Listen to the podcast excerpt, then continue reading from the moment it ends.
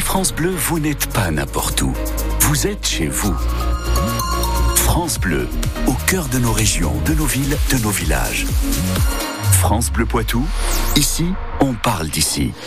6h30, bon réveil avec un ciel bien gris pour aujourd'hui. On n'a pas d'averse à part en début de soirée. Les températures sont un petit peu fraîches là ce matin, mais ça va se, se, se adoucir pour cet après-midi entre 8 et 12 degrés dans la Vienne comme dans les Deux-Sèvres. Le maximum pour aujourd'hui, c'est pour Montmorillon. Météo complète à la fin de ce journal. Les infos avec vous, Manon Vautier-Cholet. De plus en plus de battues administratives aux sangliers autour de Poitiers. Et la dernière en date, c'était il y a quatre jours à Poitiers-Sud, zone où les sangliers prolifèrent particulièrement depuis plusieurs semaines. N'hésite plus à se nourrir en ville et donc à causer parfois des dégâts ou même des accidents de la route. C'est la préfecture qui ordonne ces battues. Et Flamme Sionio, vous y étiez jeudi dernier sur la rocade de Poitiers. Allez, approchez. Les bottes sont mises, la tenue orange fluo est enfilée. 45 chasseurs sont fin prêts pour cette battue au sanglier.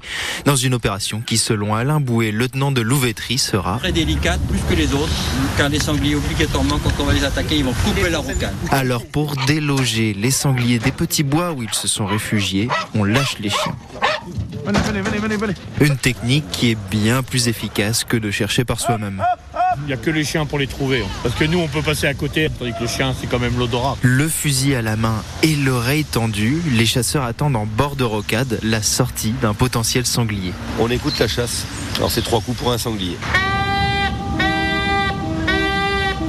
Ça veut dire que ça s'est vu, il y a un sanglier qui a été vu. Et au bout d'un moment, les chiens finissent par le rattraper et le mettre à mort.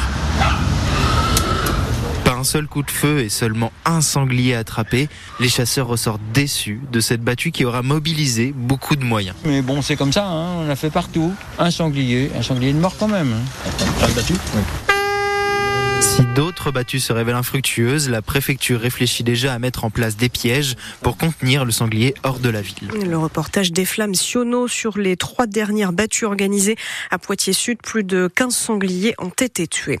Un glissement de terrain au bord de la départementale 5 ce week-end entre la Roche-Posée et Lésigny. Des arbres sont tombés et la route est coupée à cet endroit jusqu'à nouvel ordre, précise le département. Quelques foyers d'ailleurs ont été privés d'électricité après ce glissement en fin de journée avant que tout revienne à la normale selon les gendarmes.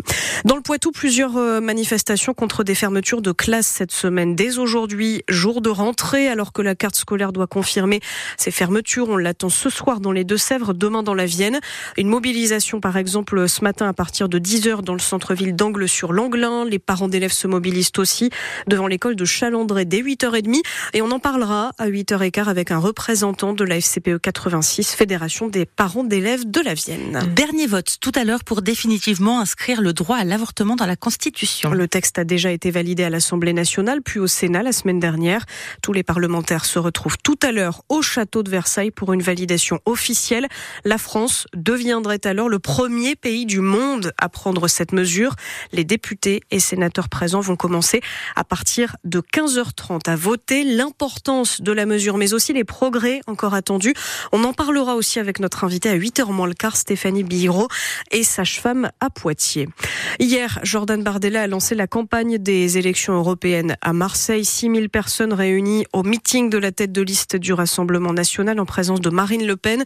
Le scrutin, ce sera au tout début du mois de juin. Alors que les périodes de sécheresse s'accumulent, dans la Vienne, certains habitants installent des cuves de pluie dans leur jardin. Vous en avez peut-être déjà vu, c'est ce gros carré en plastique qui permet donc de récupérer l'eau quand il pleut et de la stocker pour arroser l'été sans utiliser l'eau potable. Beaumont-Saint-Cyr organise même des achats groupés parce que ça marche bien en partenariat avec le directeur du bricomarché de Châtellerault. Et pour euh, Benoît Frodo, c'est en fait du bon sens. C'est vrai qu'il y a 30 ans en arrière, dans les jardins, tout le monde avait un fût en métal, un fût plastique pour stocker de l'eau. Les gens euh, ont enlevé ça des jardins pour l'esthétique. Et puis, bah, on a eu euh, des problèmes d'arrosage l'an dernier. Ça fait deux ans maintenant avec les sécheresses. On s'aperçoit qu'on a besoin d'eau hein, pour, pour arroser un potager. Donc, bah, on revient comme avant, à l'ancienne. hein. on, stocke de l'eau. Les gens euh, souvent achètent une cuve et puis s'aperçoivent que 1000 litres, ça passe vite. Donc, euh, bah, ils les superposent. Donc, euh, ils en mettent deux, trois, quatre. Et c'est vrai que c'est de l'eau gratuite pour arroser un potager. C'est génial. Maintenant, c'est aberrant d'utiliser de l'eau potable pour arros- arroser un potager. Si on peut stocker de l'eau de pluie, c'est le meilleur des arrosages. Euh, Benoît Frodo au micro d'Anne-Livia Tolinki. En football, en Ligue 1, Lyon s'est sèchement incliné dans la soirée sur sa pelouse en clôture de la 24e journée de championnat battu 3-0 par Lens. Paris est toujours leader devant Brest et Monaco. Et puis, sur francebleu.fr, on vous raconte ce matin la galère des joueurs du FC Venise Verte à Magné dans les Deux-Sèvres qui ont les pieds dans l'eau dès qu'il pleut trop. Dans ce cas, le terrain devient une mare et c'est évidemment impossible de jouer, de s'entraîner. Ils espèrent bientôt changer de terrain d'ici la fin 2025.